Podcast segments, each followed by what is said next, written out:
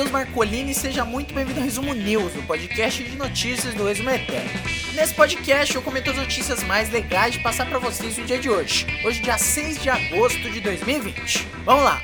E a primeira notícia do G1: Bolsonaro assina a medida provisória que libera 1,9 bilhão de reais para a produção de vacina. Calma lá, meu amigo e minha amiga que está me escutando, não precisa pular ainda, calma. Para iniciar o resumo news desta quinta-feira, dia 6 de agosto de 2020, uma matéria assinada pelo Gustavo Garcia e pelo Pedro Henrique Gomes do G1 de Brasília diz que o presidente Jair Bolsonaro, é, em cerimônia lá no Palácio do Planalto nessa quinta, assinou uma medida provisória, uma MP. Acho que eu vou falar MP daqui para frente na notícia para ficar mais rápido. Sempre bom ganhar tempo, né? Aprendendo aí com o Café Belgrado. Uma medida provisória que libera 1,9 bilhão de reais para viabilizar a produção de 100 milhões de doses da chamada vacina de Oxford contra o novo coronavírus. Aquela vacina que está sendo testada aí no Brasil com alguns voluntários e tal, já tem um mês, dois meses. É, esse dinheiro seria destinado para a produção de 100 milhões de doses dessa vacina de Oxford. A abertura desse crédito extraordinário segue agora para análise do Congresso, que é o Senado e a Câmara dos Deputados. Eles vão ter 120 dias, até 120 dias no caso, para aprovar essa MP. Por se tratar de uma MP, né, o dinheiro só fica, ele fica liberado assim que o texto for publicado no Diário Oficial da União. Então, tipo assim, como é uma medida provisória, quando o texto sai no, no Diário Oficial da União, né, no DOU, não sei se é assim se escreve, se sigla, sei lá, enfim, quando é, aparecer no Diário Oficial da União, já está liberado o dinheiro para poder investir. O ministro interino da Saúde, o Eduardo Pazuello, e o, a presidente da Fiocruz, Anísia Trindade de Lima, participaram da cerimônia de assinatura.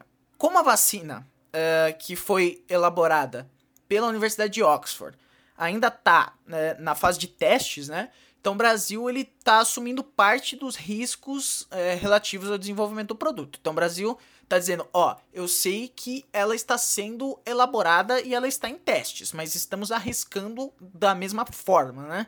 A expectativa do governo é que Caso a vacina em estudo seja eficaz, uma campanha de vacinação contra a Covid-19 possa ser realizada em 2021. E aí o governo se justificou contra essa relação de risco, né? Para o governo, o risco relacionado à eficácia da vacina é necessário devido a, abre aspas, urgência pela busca de uma solução efetiva para a manutenção da saúde pública e para a retomada, fecha aspas, das atividades econômicas. Então eles estão dizendo que é é, tem que assumir o risco para poder voltar ao normal, entre aspas, né? Vou abrir aspas aqui para o Jair Bolsonaro.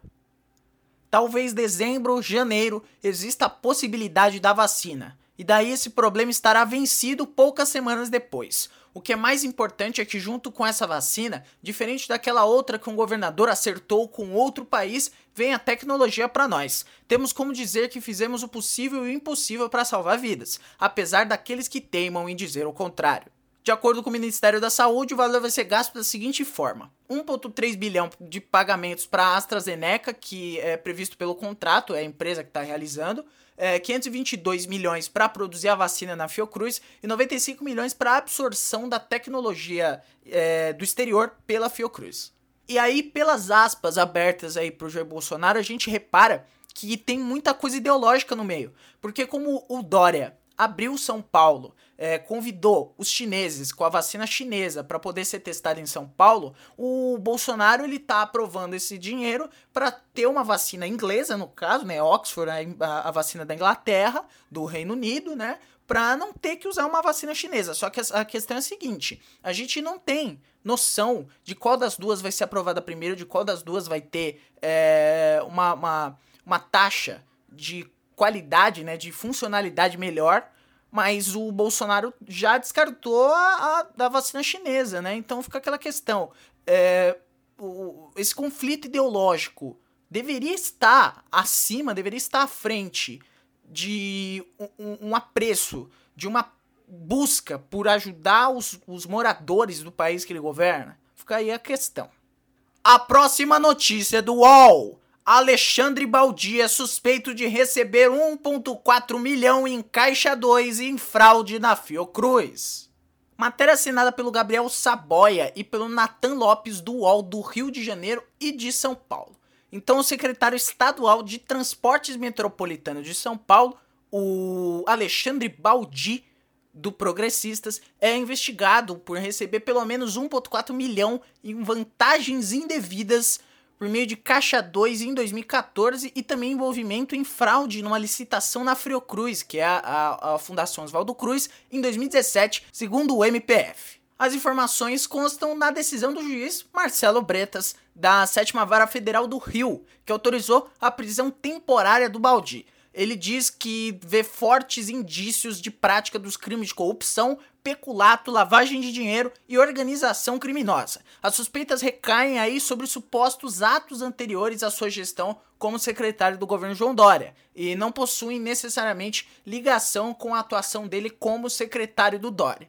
Lembrando que o Baldi ele foi deputado federal por Goiás e foi ministro das cidades do governo Michel Temer do MDB é, é, entre é, no período Michel Temer, né? Então entre 2016 e 2018. Entre 2011 e 2013, ele foi secretário da Indústria e Comércio de Goiás, no governo de Marconi Perillo. O Bretas escreveu o seguinte: os elementos acostados pelo MPF indicam que, possivelmente, Alexandre Baldi utilizou de seus cargos no governo de Goiás e no governo federal para solicitar vantagens. E de acordo com a decisão do Bretas, o Baldi atuou em pelo menos três situações irregulares. A primeira foi a facilitação, um esquema para o pagamento pelo RURSO ou HU, URSO, né, o Hospital de Urgência da região do Sudoeste. É um nome engraçado, URSO, enfim, H-U-R-S-O, URSO em Goiânia, é, então seria uma facilitação pelo pagamento é, para pagamento pelo urso em Goiânia à Pro Saúde com recebimento de vantagem indevida. Então, como é que funciona isso aí? Vamos lá, vou explicar para você, né? É, seria um, um, pagamento de alguns representantes da Pro Saúde para poderem é, atender o hospital de urgência. Então é aquele bagulho. É, em vez de ter uma licitação, tem, pô, aquele esqueminha, eu ajeito para você, você ajeita para mim, eu recebo um dinheirinho, foi assim que o Baldi tava, tava agindo. Também o repasse de verbas pela empresa Virtude, Virtude em razão de contratos com a JUSEG, que é a Junta Comercial do Estado de Goiás. É umas coisas lá em Goiás, né? E o desvio de verba pública com auxílio da Virtude também em contrato firmado com a Fiocruz. Para finalizar essa questão do, do Baldi, né, eu não vou entrar nos pormenores da denúncia, tem notícia aí, é só você pesquisar. Mas é engraçado como essa, essa galera. É, o Baldi ele votou no impeachment da Dilma e ele votou a favor falando que era contra a corrupção. E é muito engraçado como essa galera que fala: Ah, sou contra a corrupção. Aí vai ver é corrupto. Então, eu sou contra, sei lá, uh, uh, eu sou um conservador. E aí vai ver, tá no meio de um monte de coisa estranha. Vai em vai, vai em puteiro toda hora. É, essa galera, principalmente conservadora, tem uma, uma, uma fixação por falar as coisas sem realmente viver. A próxima notícia também é do G1. Flávio Bolsonaro pede troca de promotores de investigação de rachadinhas. Matéria assinada pela Rosane D'Agostino, do G1 de Brasília. Então, o senador Flávio Bolsonaro pediu ao Conselho Nacional do Ministério Público, a, o CNP, CNMP, a troca dos promotores que atuam na investigação dele relacionada ao chamado esquema das rachadinhas. As irregularidades apuradas, o confisco de parte dos salários de assessores, ou seja, a rachadinha, teriam ocorrido no gabinete do parlamentar, Flávio Bolsonaro, que era então deputado estadual no Rio de Janeiro. A defesa questiona, a defesa do Flávio, né? Questiona a designação de promotores de justiça do grupo de atuação especializada no combate à corrupção do MP do Rio na investigação. Isso depois que o Tribunal de Justiça do Estado reconheceu a existência de foro privilegiado no caso. Vou explicar aí para vocês. Eles estão uh, eh, questionando por que estão colocando promotores desse, dessa vara especializada, sendo que ele tem foro privilegiado. O senador está falando que a competência dessa investigação passou a ser de procuradores de justiça e pede que as designações dos promotores sejam invalidadas. Então ele está falando assim: bom, esses promotores aí, tira esses daí, esses aí não valem nada. Uh, o parlamentar também está pedindo a atuação do próprio Procurador-Geral de Justiça ou a designação de outro Procurador de Justiça conforme a legislação. Na terça-feira, o relator do pedido do Flávio Bolsonaro ao CNMP, o conselheiro Luiz Fernando Bandeira de Mello, Bandeira de Mello, eu conheço esse sobrenome. Ele notificou o Procurador-Geral de Justiça, o José Eduardo Ciotola Gussen, a prestar informações no prazo de até 15 dias. E só para contextualizar, em junho, a terceira Câmara Criminal do Tribunal de Justiça do Rio decidiu enviar o processo das rachadinhas para a segunda instância, porque o Flávio Bolsonaro teria direito ao foro privilegiado de deputado estadual. Aí no começo de julho ele estava questionando aí a competência dos promotores, falou que eles não prestavam. E na época o Ministério Público é, disse que a chefia institucional delegou isso tudo aí ao Grupo de Atuação Especializada no Combate à Corrupção, o GAEC, ou GACC, e que ele já estava investigando isso aí tudo desde a primeira instância, ou seja, é, sem recurso, eles já estavam investigando, como se fosse qualquer pessoa normal. Bom, a primeira rapidinha de hoje é uma notícia triste, mas é pra gente relembrar, né? Hoje, dia 6 de agosto de 2020, fazem exatos 75 anos de que a Little Boy, a primeira bomba atômica de urânio na história, foi lançada sobre a cidade japonesa de Hiroshima durante a Segunda Guerra Mundial. O governo dos Estados Unidos, o exército dos Estados Unidos, eh, jogou essa bomba como retaliação à, à explosão de Pearl Harbor, né, o, o, a base americana de Pearl Harbor, pelos japoneses, e aí eles foram, enfim, mataram eh, dezenas de milhares de pessoas nessa num dos maiores ataques terroristas da história do mundo. No dia 9 eu não vou estar tá aqui porque vai ser um domingo, mas o dia 9 vai fazer 75 anos da explosão da cidade de Nagasaki.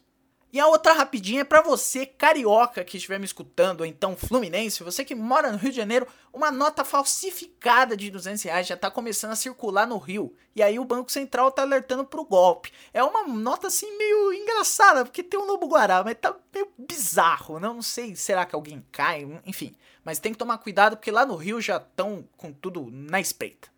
Bom, então é isso. Muito obrigado a você que acompanhou o episódio até aqui. Se você gostou, manda pros seus amigos. Se inscreve se você ainda não é inscrito e estiver escutando pelo YouTube. Se você estiver escutando por um dos milhares aí de agregadores de podcast ao redor do mundo, assina o feed para não perder os próximos episódios. Também não esquece de assinar o feed do outro podcast da família Resumetec de Podcasts ou a República dos Bananas, que tá legal, tem bastante coisa lá para você escutar. E também o outro podcast que eu faço, que é o Vanguard Entrevista, lá na Vanguard Consultoria. Bem legal. Hoje saiu uma entrevista entrevista com Marta, Marta Vasconcelos, uma grande escritora que contou o processo aí, como que é ser escritora. É legal, tá bem legal. Eu recomendo que você escute. Amanhã você me escuta um pouquinho mais. Beijo para vocês, até amanhã. Tchau!